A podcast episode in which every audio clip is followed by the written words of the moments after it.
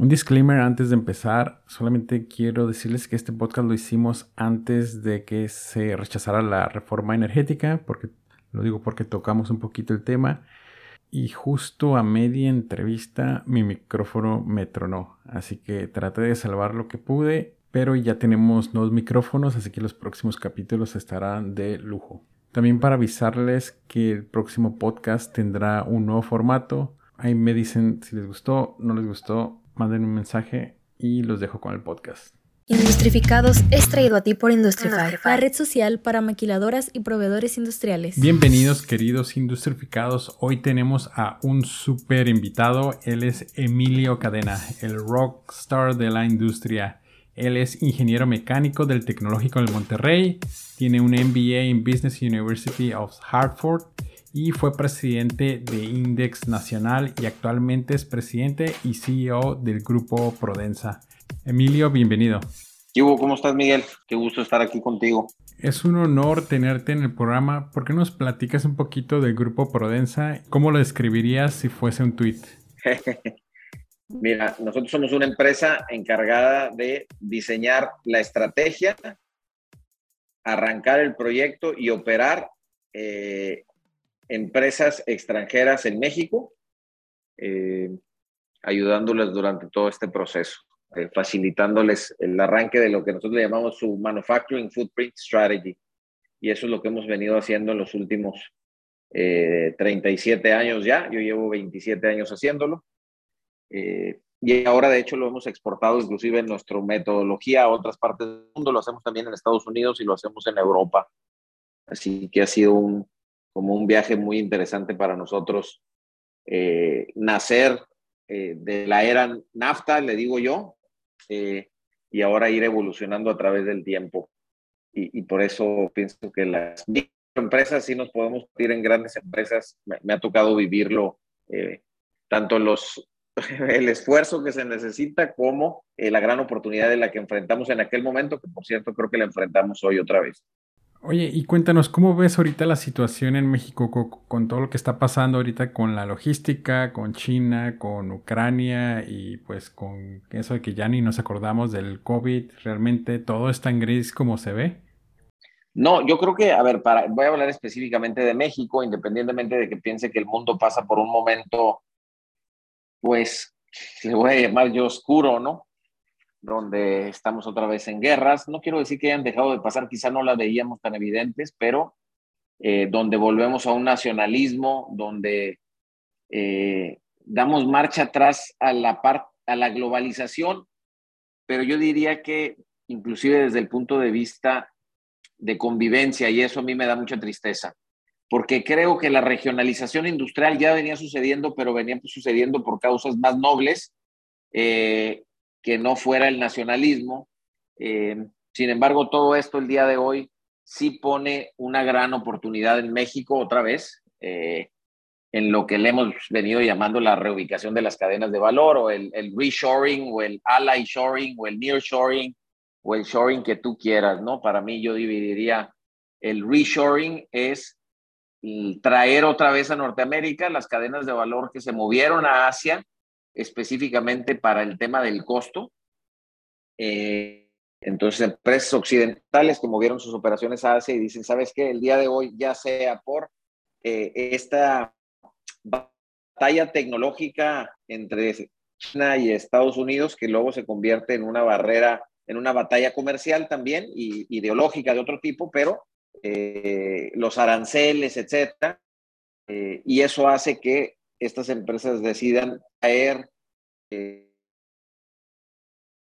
de Asia, los cuales estaban dedicados para Norteamérica, regresarlos a esta zona del mundo y manteniendo en Asia los activos productivos para satisfacer. Por cierto, son muchos y con mucho crecimiento. Y lo nearshoring para mí son las empresas asiáticas, eh, chinas, eh, pero pueden ser taiwanesas o coreanas o japonesas, que dicen, me tengo que acercar al mercado. Porque las dos, no creo, las dos cosas están sucediendo de manera muy importante el día de hoy. Creo que el COVID, su implicación en la logística también les tuvo, eh, las impactó para acelerarlas, Pero creo que lo más importante y que ya veníamos viendo hace tiempo tiene que ver el patrón de consumo, que para mí es que los consumidores queremos cada vez tener más cosas hechas a la medida y que nos los entreguen lo más rápido posible y la única forma de satisfacer a ese consumidor es estando cerquita de él. Claro, es un Amazon Now, ¿no? Oye, y ahorita, ¿cómo ves la cadena de suministro aquí de manera ya enfocada a lo que es la nacional, ¿no? ¿Ves oportunidades? Este, ¿Qué mejoras se pueden hacer? ¿O qué áreas has visto que, se podrían aprovechar? Mira, las empresas de manufactura que están en la región, diría, y déjame hablar en México, ¿no?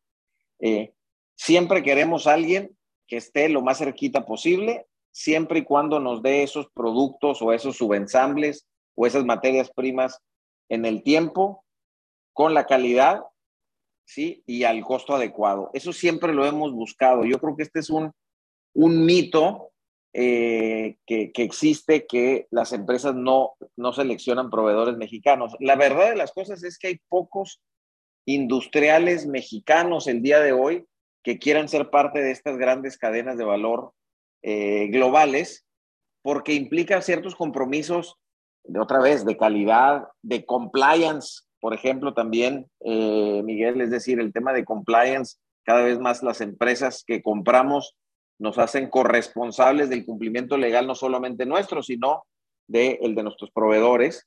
Y no me refiero solamente en el tema del producto, eso siempre lo hemos sido, eh, siempre hemos sido responsables de que los componentes, los componentes que usamos en nuestros productos terminados pues tienen que ser buenos porque nuestro producto tiene que cumplir con las reglas, estándares, normas, etcétera. Pero ahora también eh, específicamente en México nos van haciendo que seamos corresponsables del cumplimiento legal de temas fiscales y laborales, ¿no? Por ejemplo, ahora con el tema de la reforma de outsourcing.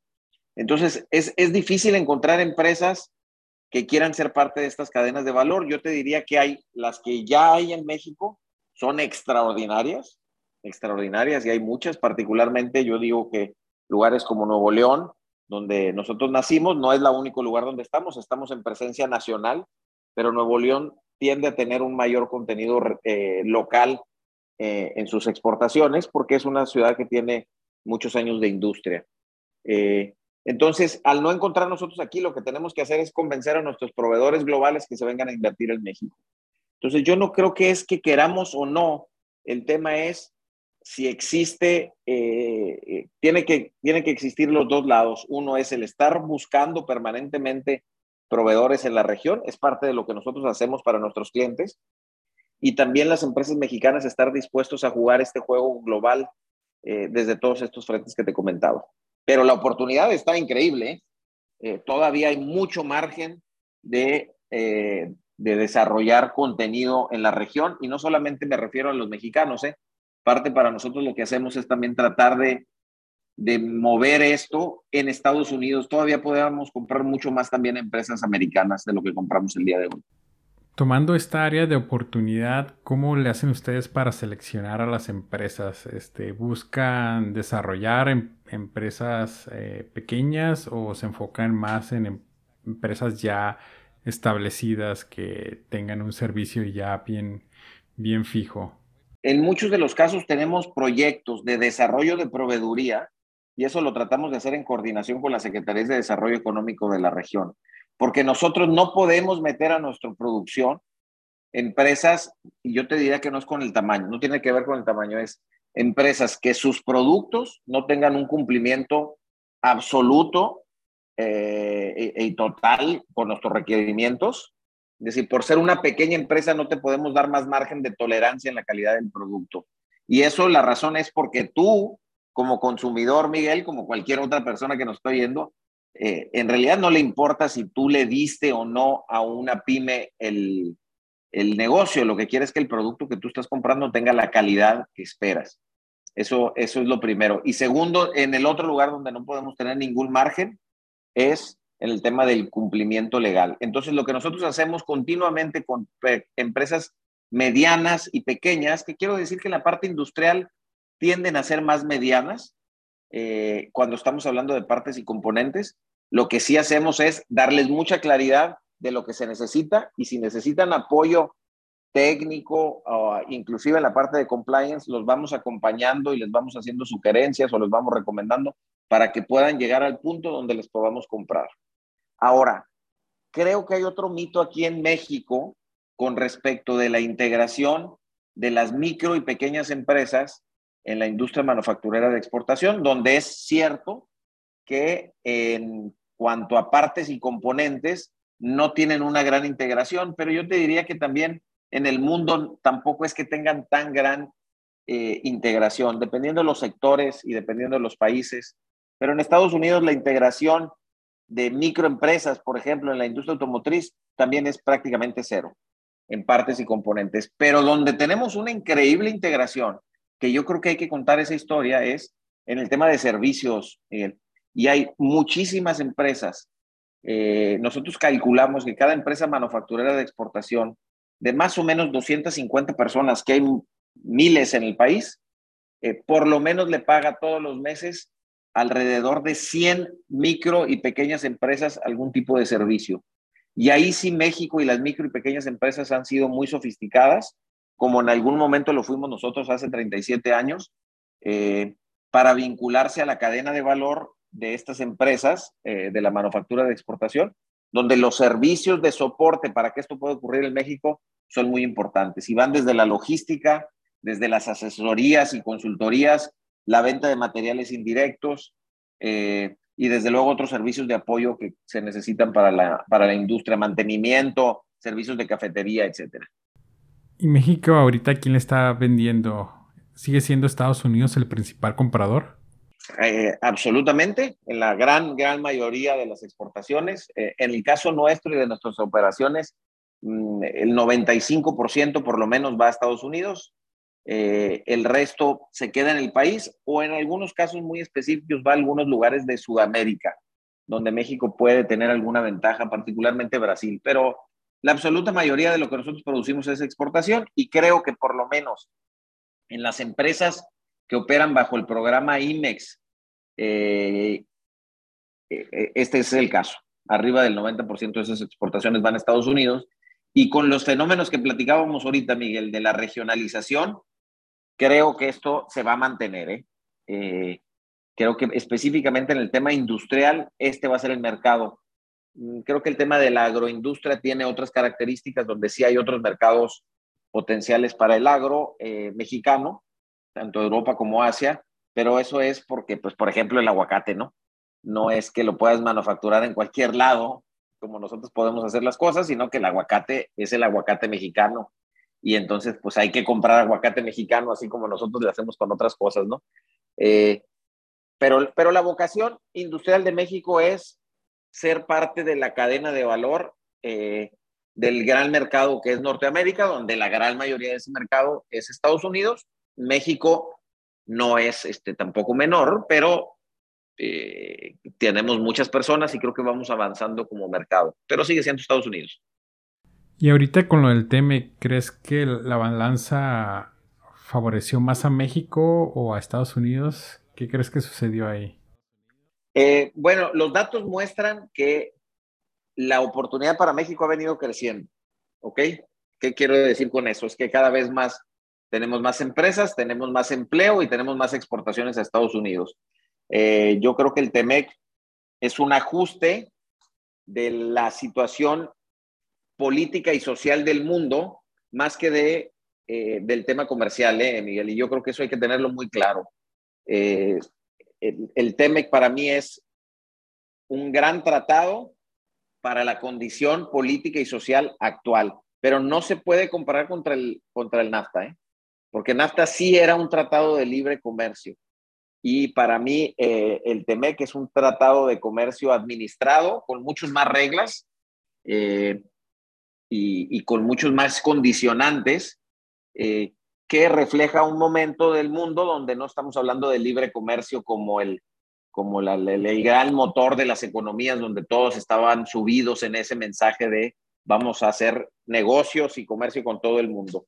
El problema es que las empresas sí hacemos negocio y comercio con todo el mundo, entonces tenemos que ajustarnos también al contexto político y social en el que vivimos. Por eso creo que ha sido eh, retador en algunas cosas la implementación.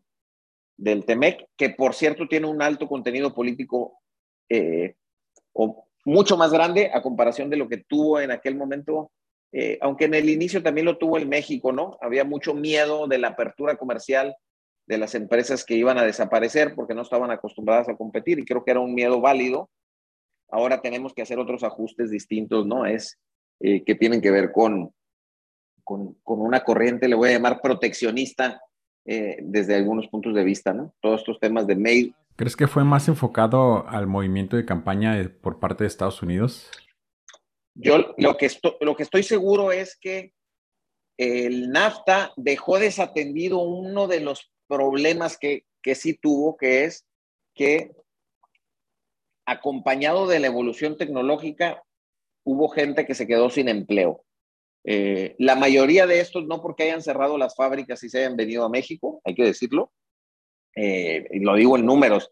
México tiene eh, 7 mil establecimientos IMEX, California tiene 40 mil establecimientos manufactureros, o sea, 7 mil en el en el, total de las cosas, pues no es muy relevante en Estados Unidos, eh, pero junto con el aumento de productividad, junto con la tecnificación y automatización de los procesos productivos, evidentemente sí hubo gente y en algunas regiones, particularmente en Estados Unidos, que se quedaron sin empleo y que no tuvimos la capacidad de, eh, de darles habilidades nuevas, esto que en inglés le dicen reskilling, eh, el desarrollo de, de, nuevas habilidades de reinventarnos, y esa gente fue la que protestó y protestó fuerte y en forma más organizada, que hizo que Donald Trump particularmente viera una posibilidad de ese argumento eh, para ganar votos en la campaña. Entonces sí, digamos que tomó Donald Trump, supo eh, identificar ese fenómeno y utilizarlo a su favor para ganar votos eh, en un tema que, si ahorita podemos platicar un poco de eso, no tiene realmente una solución de fondo y lo vemos ahorita porque los jóvenes en Estados Unidos no quieren trabajar en las industrias. Entonces, la promesa de campaña, como ocurre muchas veces con las propuestas populistas, suenan bien, suenan bien en el discurso, suenan bien para ganar votos, pero no tienen una implementación realista. Sí, de hecho aquí en California, en Estados Unidos, el mínimo para manufactura es casi 19 dólares la hora y pues duran como uno o dos días y, renuncian, ¿no? ¿Crees que sea que los jóvenes simplemente no les interesa o que simplemente no se sientan satisfechos o realizados en una maquiladora? Eh, sí, y te voy a decir por qué eh, sucede esto.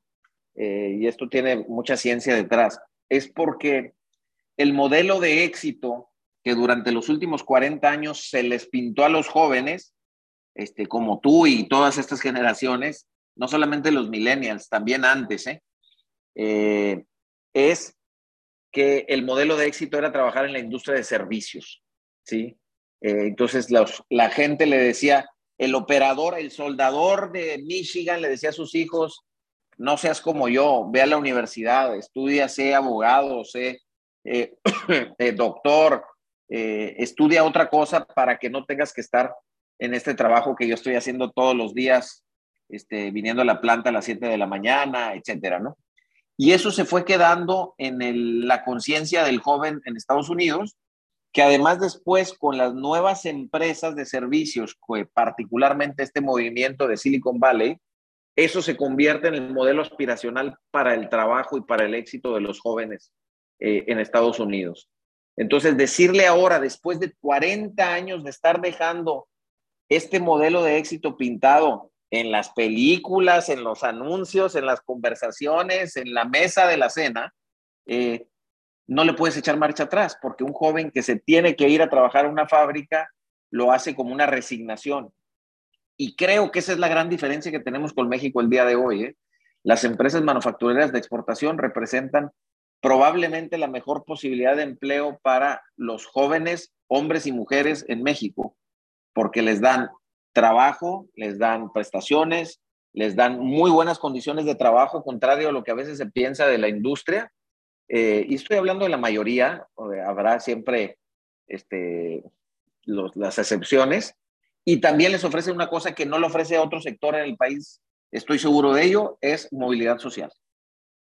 Entonces, por eso Estados Unidos va a tener el problema, porque el joven en su DNA eh, no quiere ir a trabajar a la fábrica. Y por eso es, no va a ser un tema, teníamos la discusión el otro día, no va a ser un tema de cuánto les pagues, porque en Chicago les están pagando 22, 23, 24, 25 dólares la hora y tampoco va la gente a, trabajar. Nosotros estamos haciendo eh, reclutamiento y selección en Estados Unidos y es 10 veces más difícil que hacerlo en México, ¿eh? por lo menos. Sí, definitivamente. Este es, algo que me ha tocado ver de, de, este lado. Y digo, algo para también completar esa parte, creo que pues el trabajar en una máquina no es como instagramable, ¿no? O sea, no puedes subir como tu selfie y ahorita en, la generación Z que todo es compartir y este, pues estar ocho horas sin poder compartir nada, eh, este, ha de ser como un dolor muy grande para, para los jóvenes. Digo, gracias por decirme joven, ¿no? Pero ya tengo 36 años. Este, y Pero eh, es, es, es, muy buena tu observación, ¿eh? Por eso la gente prefiere trabajar en Starbucks, por ejemplo, o prefiere ser, trabajar en el Oxxo, hablando de México. Creo que Starbucks ha hecho un súper trabajo, porque además ha hecho el trabajo eh, sexy, le decimos nosotros, ¿no? Te hablas del primer nombre con todos, este, oyes música, viene gente, platicas con ellos, evidente, efectivamente puedes ver el Instagram, te puedes tomar una selfie ahí con alguien, le das un eh, café al que te gusta o a la que te gusta. Sí, y en la, exactamente, y en la fábrica eso no ocurre porque los, y otra vez yo vuelvo al consumidor, la demanda del consumidor, del producto que estamos usando ahorita tú, tu computadora, yo mi iPad, este, el carro que compras, por ejemplo, pues dices, a mí me vale que te puedas tomar o no una selfie, operador o operadora de General Motors. Yo lo que quiero es que mi carro funcione perfectamente bien. Y, y la industria es muy demandante desde ese punto de vista. Eh, y todos tienen que estar además sincronizados porque generalmente, aunque no sea una producción en línea, puede haber diferentes eh, estilos de arreglar un piso de producción, pero sí es un trabajo colectivo donde lo que hace uno tiene que ver con el otro, la calidad está en el on the spot, quality on the spot, etcétera. Eh, sí es un mundo bien distinto. Se requiere un DNA, por eso nosotros es difícil reconvertir gente que de la que nace con DNA para ir a trabajar a la industria y ese DNA me refiero también a la parte cultural de tu familia o de la región donde estás, donde la alternativa era esa, a tener que convertir otra vez al del Oxxo para que se vaya a la fábrica, aunque sea un puesto que puedan ganar dos, tres, cuatro veces más, eh, No ocurre, es difícil hacerlo. Claro, sí, es complicado. Y acotado ya en la, en la parte de México, este, tú ves como ese diferenciador, ¿no? Entre Estados Unidos y México, que pues nosotros seguimos produciendo, produciendo y algo que han notado algunos este, estudiosos de, de la parte social es que los, y tecnológica, es que los jóvenes ya vienen con esta parte de tecnología, de saber usar aplicaciones, de ahora sí que que son nativos, ¿no? Pero, pero no tanto del crear tecnología, ¿no? Dicen, a un centennial te puede enseñar a usar cualquier aplicación, pero no sabe cambiar el password de, de su Wi-Fi, ¿no? Sí. Mira, yo creo que eh, hay, hay cosas ciertas de eso. A mí me parece que la generalización es peligrosa. Eh, en, inglés dicen eh, que averages are evil, ¿no? Eh, y, un poco es lo soy yo en la generalización de las cosas, porque el centennial de Nueva York o el centennial de Silicon Valley o de California, ahí donde tú estás, no es igual al centennial de Alabama o de Luisiana, ¿eh? Y lo mismo ocurre, eh, el centennial de Monterrey, de Querétaro, de la Ciudad de México, de Guadalajara, de Tijuana, o de Ciudad Juárez no es el mismo que el de Campeche o el de Oaxaca o el de Michoacán. Eh, y eso tiene que ver también ahí sí con acceso a oportunidades, con acceso a la educación, con cuánto conviviste con la tecnología. Y también creo que hay en el tema socioeconómico diferentes niveles, aunque me parece que en Monterrey hay, por ejemplo, mucha exposición, como existe en Querétaro, como puede existir en Tijuana o Ciudad Juárez, que tiene que ver también con vivir en la industria y tener un poquito más de bienestar con respecto a tu calidad de vida. Entonces, creo que, que sí tenemos diferencias importantes, inclusive entre México y Estados Unidos, y por eso creo que México viene en algunos temas, particularmente en estos de employment of choice, eh, le voy a llamar atrás de la curva, pero eso te da una diversidad que para mí, para Estados Unidos, debería ser mucho más importante que lo observaran y que lo apoyaran. Eh, desafortunadamente es politically incorrect hablar de esto, pero el hecho de que, México, de que Estados Unidos necesite a México para que sea parte eh, importantísima y en crecimiento de su cadena de valor, es una realidad que al que más le conviene es Estados Unidos, desde luego a México, porque es el, el gran motor de la economía. Pero ya, pero ahorita estamos en una época del mundo donde es muy difícil poderlo decir, porque los sindicatos en Estados Unidos se quejan, porque hay un grupo que efectivamente de a lo mejor en el Midwest, de gente de 60 años que se sigue acordando de cuando cerró una planta y se queja al respecto. Entonces nadie se anima a decir lo que los datos y lo que es evidente es, no hay gente en Estados Unidos para trabajar en la industria y en México sí hay. Ojalá más vale, por conveniencia de Estados Unidos, que nos coordinemos para hacerlo. Eh, pero la política generalmente es bastante testaruda para escuchar estas cosas y, y, poner alternativas razonables sobre la mesa. Entonces es más fácil, tristemente, mentirle a la gente con respecto a lo que se puede y no se puede hacer. Claro, digo, veo que tú tienes una opinión bien definida de la parte política y la parte económica, ¿no? Que, sí. Que nuestro vecino pues ha jugado mucho con eso y, y pues también de alguna manera no, nos tiene acorralados, ¿no? Por ser nuestro comprador más, más grande. Y regresando a la parte... Pero, ¿sí? pero fíjate en ese tema, eh, Miguel, qué, qué interesante, porque también aquí nosotros somos culpables porque no hemos contado la historia. Porque para Estados Unidos una importación desde México no es lo mismo que una importación desde China. ¿eh? La importación más rentable para Estados Unidos es la importación mexicana, porque es la que tiene mayor contenido de valor del mismo Estados Unidos. Porque eh, en, en México lo que ocurre es que las cadenas de valor están tan integradas que un producto, que si tú mapeas un auto, ¿no? O una lavadora, eh, por usar así como productos muy, muy comunes, pero esto ocurre en servidores, en equipos de aire acondicionado industriales, en eh, camiones, en equipo para la construcción. El producto, partes de este producto fueron y vinieron a Estados Unidos muchas veces. Eh, entonces nosotros calculamos que la exportación mexicana tiene entre 25 y 40% de valor agregado de Estados Unidos. Es decir, que te estás recomprando entre el 25 y 40% de esa importación, cuando la importación china tiene cero. Eh, o, prácticamente cero. Entonces, genera más riqueza. Exactamente. Comprarle al México te genera riqueza. Es como un, es como un Buy America. Fíjate qué interesante el concepto, pero no lo hemos podido poner en, en el storytelling, que eso pues tú lo conoces muy bien, es lo que tú haces, ¿no? Contar historias. Eh, nosotros no hemos podido hacer el storytelling detrás de por qué sí conviene la integración de México y Estados Unidos. Porque los datos están, pero los datos eh, son muy fríos, no cuentan nada, no generan emociones. Sí, de, de hecho. digo, a pesar de que, digo, pero un, digo, un político sabe usar esos datos, ¿no? El storytelling. Exactamente. ¿Y ustedes utilizan mucho el storytelling para ayudar a las empresas o para equilibrar la balanza? Eh, pues mira, estamos tratando de hacerlo, te diría. Eh, yo participo como presidente del consejo de una fundación en Washington que se llama the US Mexico Foundation.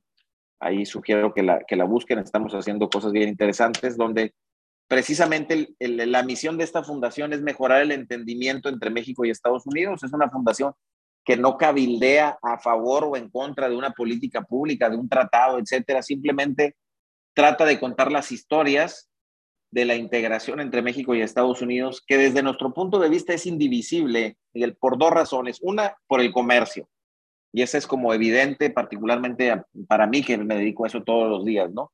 Eh, por ejemplo, el 35% de las autopartes que se usan para ensamblar autos en Estados Unidos, que se ensamblan todavía muchos millones de autos en Estados Unidos, vienen de México. Eh, pero, por ejemplo, el 80% de las familias mexicanas tenemos un familiar o un close relative, como le dicen los, los americanos, que puede ser un amigo muy íntimo, viviendo en Estados Unidos. Quiere decir que el 80% de las familias estamos, mexicanas, estamos vinculados de forma eh, eh, afectuosa a Estados Unidos. Y, eh, pues tú lo sabes, los, los hispanos, donde la mayoría son los mexicanos, en Estados Unidos van en, a pasos acelerados para ser este, la minoría más grande en el país y por cierto tienen otra característica, es, es la población más optimista de los Estados Unidos el día de hoy, son los hispanos y particularmente los mexicoamericanos que viven, eh, de los mexicoamericanos en Estados Unidos. Entonces, eh, no nos puede dividir eh, nadie, sin embargo, a veces la narrativa política y social este, y, y social media habla diferente.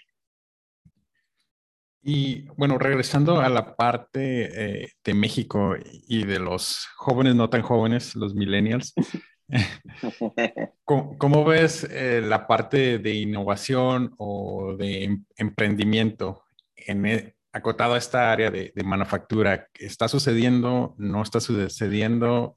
¿Está lento o sigue igual como, como antes de COVID? Eh, mira, para mí los millennials han sido, y para nosotros en Provenza y para la industria han sido una generación espectacular. ¿eh? eh y ahí eh, yo de repente que me toca ir a dar pláticas, pero digo, bueno, y me pregunto por los millennials que si me gustan o no me gustan, yo digo que me encantan y sobre todo me encantan porque es lo que hay.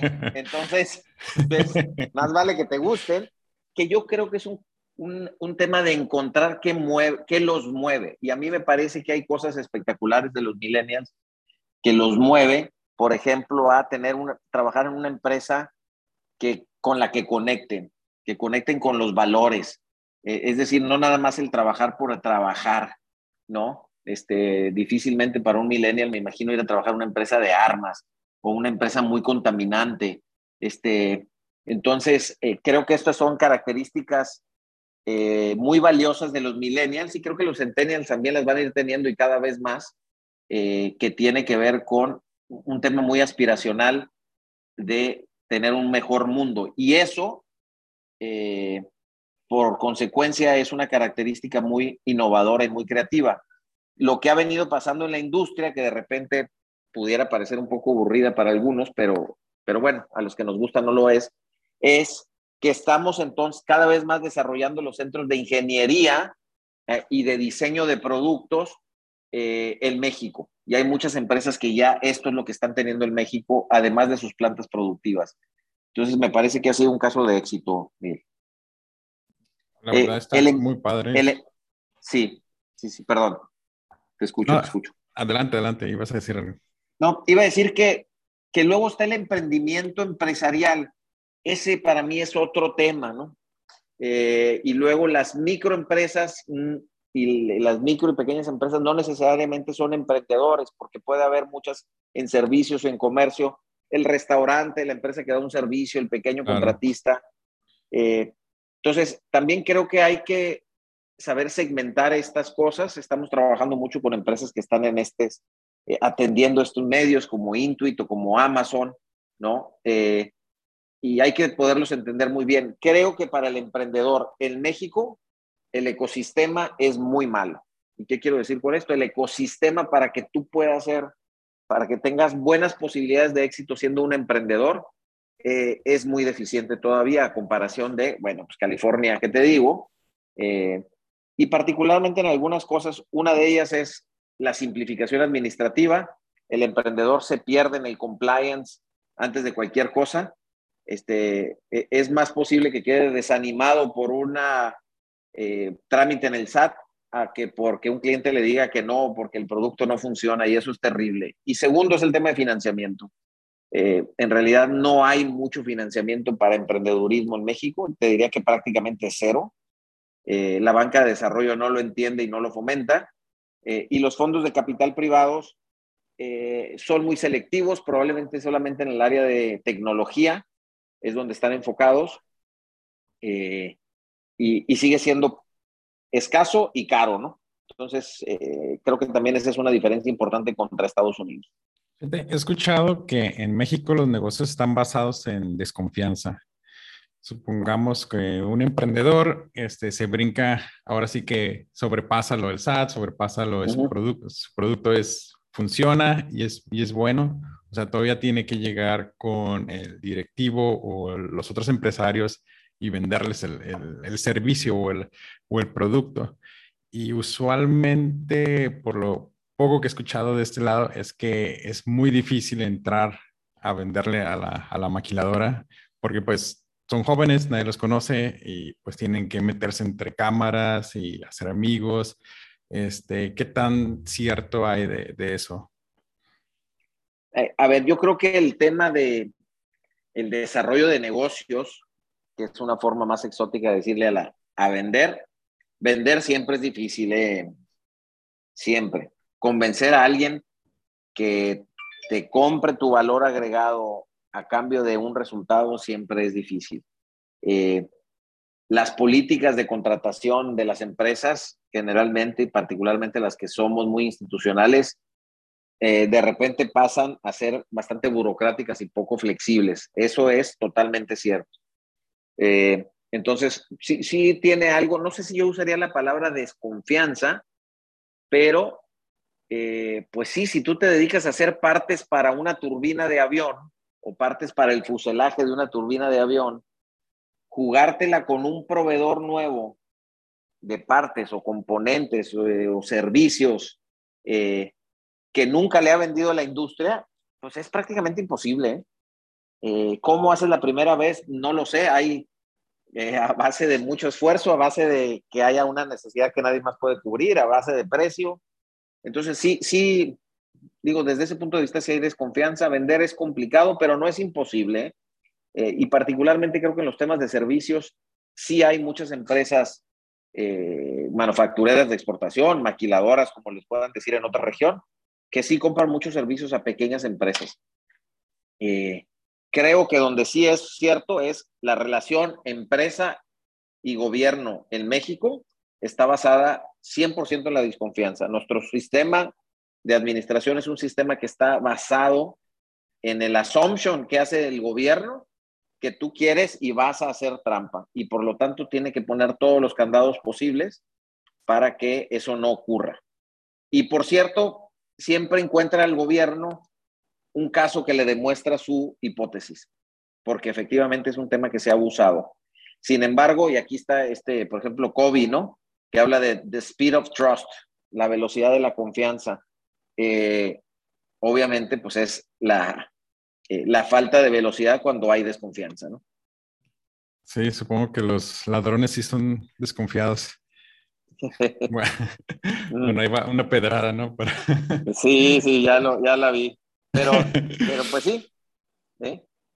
Oye, y este, había escuchado en una entrevista que te hicieron anteriormente que uno de de, tus guías ha sido este Simon Sinek. Este, ¿Cómo lo, has aplicado en tu vida empresarial? Bueno, lo que pasa es que tuvimos un momento donde nosotros tenemos un consultor de cabecera, digamos, que es este, eh, nos ayuda con estrategia, es coach, es terapeuta, todo, ¿no? Eh, se llama Alberto Pascal, él está aquí en Monterrey. Y en una de las primeras sesiones donde nosotros empezamos a trabajar un concepto que tenemos nosotros que le llamamos el Prodensa Way, que es nuestra cultura, ¿no? Y para nosotros la cultura de Prodensa es la combinación de tres ingredientes. Nuestra filosofía, nuestro conocimiento eh, y nuestro enfoque a la ejecución, ¿sí? Eh, en una de esas sesiones nos presentó él un, eh, un video que luego leímos libros y todo de Simon Sinek, que, que dice Start with the Why, que le llama The Golden Circle, que es, es un círculo, o son tres círculos concéntricos, eh, donde el más grande dicen, eh, todas las empresas saben qué hacen, ¿verdad? Eh, y luego también hacen símil con las personas, pues saben qué hacen todos los días, te levantas, te bañas, vas a trabajar, etc. Luego dice, algunas empresas saben cómo lo hacen, es decir, que implementan sus sistemas, los analizan, tienen procesos, procedimientos, tecnología, etc. Dice, pero muy pocas empresas y muy pocas personas saben por qué. Y lo que él insiste es que el hacer dinero no es un why suficientemente eh, importante como para que te defina. ¿sí? Y eso fue, eso me marcó mucho a mí y creo que a la empresa y a los socios de la empresa para realmente ponernos a analizar, y lo hacemos, por cierto, cada tres años, eh, nos ponemos a analizar por qué hacemos esto, por qué trabajamos en Prodensa, qué es lo que nos gusta, cómo queremos impactar eh, a la comunidad, etcétera. ¿Cuál es tu, tu why de todas las mañanas? Eh, para mí es muy claro, es yo quiero ser energía positiva de transformación del mundo. ¿Hacia qué mundo? Pues hacia el, hacia el mundo que me, que me gusta, un mundo más, eh, digamos, más amoroso, con una visión más colectiva, eh, más justo. Entonces, eso es lo que me inspira a mí todos los días a seguir trabajando en Provenza y afortunadamente, como nos dedicamos a generar empleos, pues qué, qué cosa más bonita de, de, energía positiva, de transformación, que buscar cómo la gente pueda tener trabajo. Que yo creo que ese es uno de los temas que el día de hoy nos hace falta, ¿eh? Es hablar más de lo bonito que es tener trabajo, de lo bonito que es trabajar para una empresa. No siempre ser empresario, ¿eh? Yo creo que también eso está overrated. Este, yo cuando entré aquí, yo entré a trabajar, me contrataron, voy a decir, de la calle en un proceso normal Después se fueron dando las, las circunstancias a través del trabajo y, y, bueno, un poco de suerte de irme haciendo socio de la empresa hasta, hasta llegar a ser el director general, pero tengo otros socios y, y todo esto lo hemos hecho en conjunto, pero es muy bonito trabajar para una empresa, tener trabajo, saber todas, ya no digo todas las mañanas, todas las noches saber que hay una empresa y que ojalá eh, la mayoría de los que nos están oyendo trabajen para una empresa que los respeta, que los quiere, que les da buenas condiciones de trabajo, que les paga bien. Este, este es eh, la variable más difícil de complacer siempre, pero, eh, pero no digo que no se tenga que atender. Y, y, yo creo que nos hace falta mucho de eso. Se ha satanizado un poco esto. Nos han hecho como los malos de la película. Y ya no digo nada más a los empresarios, sino a las personas que trabajamos. Y yo digo, pues somos la mayoría. Claro, digo, creo que todos queremos un empleo dignificante, ¿no? En el que puedas llegar a tu casa y contar lo que hiciste, ¿no? Que, así es. No que estuviste haciendo misiles o armas para la guerra. Sí, sí. Y tener, tener la certeza de que mañana vas a poder ir a algún lugar donde trabajar. Creo que en la pandemia hubo tantos ejemplos, tantos ejemplos, este, Miguel, de empresas que sacrificaron un montón de cosas eh, para eh, eh, para poder mantener a la gente trabajando. Y, creo que hay que poner eso en contexto y eso como iniciativa privada creo que tenemos otra vez hablando del storytelling. Eh, pues hay que hacer, tener más el storytelling. Abril, que tú conoces de Provenza, que nos estuvo ayudando para coordinar esto, pues que le gusta trabajar en la empresa, que está contenta, que se siente realizada. hay, hay, muchas Abriles en el mundo hay muchos Emilios, hay muchos Migueles, este, que, y, creo que hemos dejado un poco que los gobiernos nos, hasta nos enfrenten, y yo creo que esto es, esto es, eh, es, muy negativo para el país y para el mundo en general. Claro. Eh, ¿Qué consejo le darías a, ahora sí que a esta nueva generación que, que va entrando al, al, mundo laboral, pero en la parte de emprendimiento? Mira, yo te diría dos cosas, ¿eh? Y eh, una es, eh, pues que vean este video de Simón Sinek, eh, Start with the Why o el Golden Circle, si lo buscan ahí en YouTube lo van a encontrar sin problema. Dura cinco minutos o tres, hay versiones dependiendo cómo lo, lo vean ahí, por aquello del attention span, que a lo mejor este es, es corto. ya no digo nada más de los centennials o millennials, también de nosotros. Este, entonces, que lo vean, ese es uno. Y el segundo, yo creo que hay que reconectar con cultura del esfuerzo, eh, Me parece que esta es una de las habilidades que sí los jóvenes tienen problema con ello y genera mucha frustración. Eh, y a eso quiero decir que, pues, y no digo que la vida es difícil, yo no tengo esa filosofía. ¿eh? ¿eh? yo digo que la vida es fácil cuando haces y te dedicas a lo que te apasiona. a veces cuesta un poco más de trabajo encontrar eh, esa posibilidad, pero, pero bueno, pues este, lo voy a decir en mi, en mi caso personal, pues ser CEO de Provenza, pues lleva 27 años de trabajo, o sea, y, hay que tratar de disfrutar eh, de journey. Está un poquito este, como trillado así la palabra, pero este, you have to enjoy the ride, porque si no se hace muy frustrante. Y creo que esa capacidad de, o, más bien ese compromiso con la cultura del esfuerzo y que no te genere frustración, eh, es importante hacerlo. Me parece que el Instagram y el TikTok y otras plataformas que sirven para muchas cosas en forma eh, espectacular, para otras generan expectativas que no son necesariamente realizables. Y creo que aquí hay muchísimos, muchísimos temas de salud mental que tienen que ver con esto, desde eh, cuál es el modelo de éxito, el auto, el físico, este, el novio, la novia, eh, la vacación, etcétera. Y, y creo que, que, por ahí tenemos mucho trabajo que hacer. Sí, podríamos hacer 20 capítulos de estos temas. Así es, así es. Emilio, pues llegamos a la sección de preguntas concretas. Eh, la pregunta es concreta, la respuesta te puedes explayar hasta donde gustes.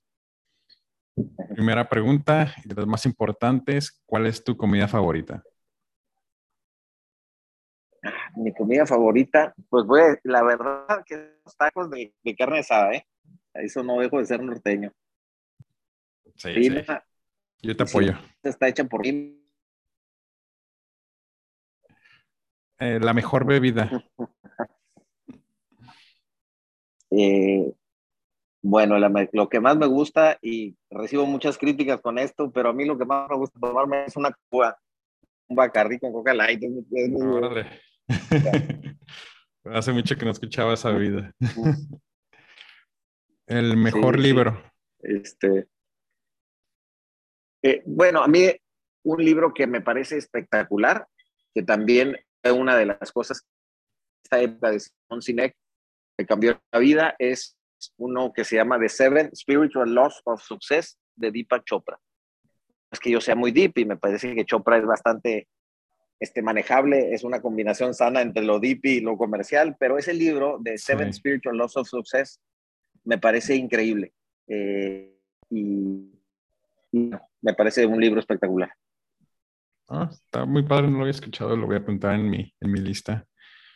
El mejor momento.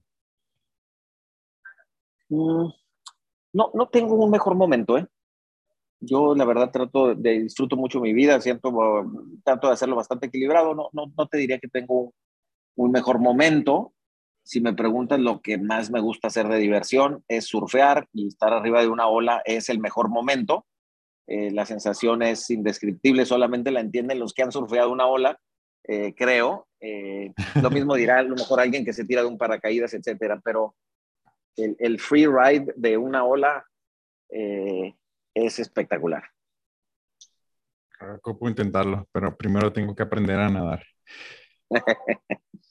si pudieras regresar al momento en que terminaste la preparatoria, ¿qué decisiones cambiarías?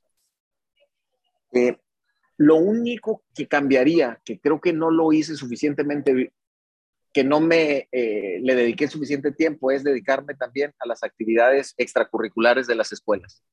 Quizá no tanto en la prepa, pero también, pero sobre todo en la universidad creo que las, las actividades extracurriculares de la universidad eh, las desaproveché eh, y eso me gustaría echarlo para atrás.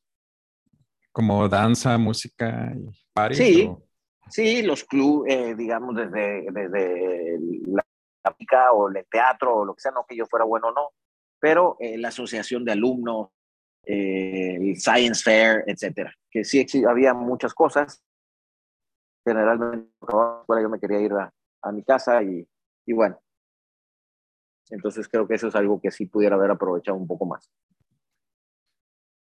La mejor compra con 100 dólares o menos que no sea un libro. Mm. no sé, un café. un café. Esa es nueva para mí. Y la peor compra, no hay límite de precio. híjole, qué, qué, qué difícil. No, no, no, sé si haya, yo te diría, me voy a poner así medio filosófico, pero, pero yo te diría una compra que lo hagas imagen a los demás, no porque tú realmente lo quieres, porque no estoy en contra de comprar un carro, una lancha, un barco, una casa, un, este, lo que sea. Simplemente que no sea por las razones externas. Eh, me parece que cualquier, pueden ser unos zapatos, hasta un auto, eh, que tenga que ver con las razones externas. Difícil hoy en día para los jóvenes hacerlo y para los... Pero eh, creo que tiene que ver, que ver con los motivos, no con, lo, no con la con, las cosas materiales. Yo no, no, no estoy en contra de las cosas materiales, sino los motivos que te lleven a ella. Como la parte superficial de querer pues mostrar. Mm. Sí, sí, Si pudieras, última pregunta, si pudieras enviarle un mensaje de WhatsApp a todo México, ¿qué diría?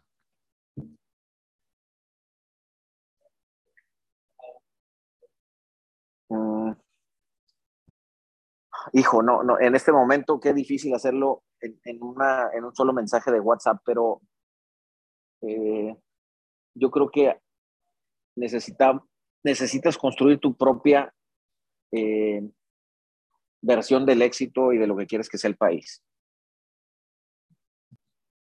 Creo que está demasiado, demasiado monopolizado y solamente hay un par de versiones de lo que debe ser el país y no, no, no, no tengo una muy buena respuesta para ti porque en este mundo de incertidumbre actual y de tantas cosas que me sorprenden, eh, no creo que lo pudiera hacer en uno solo.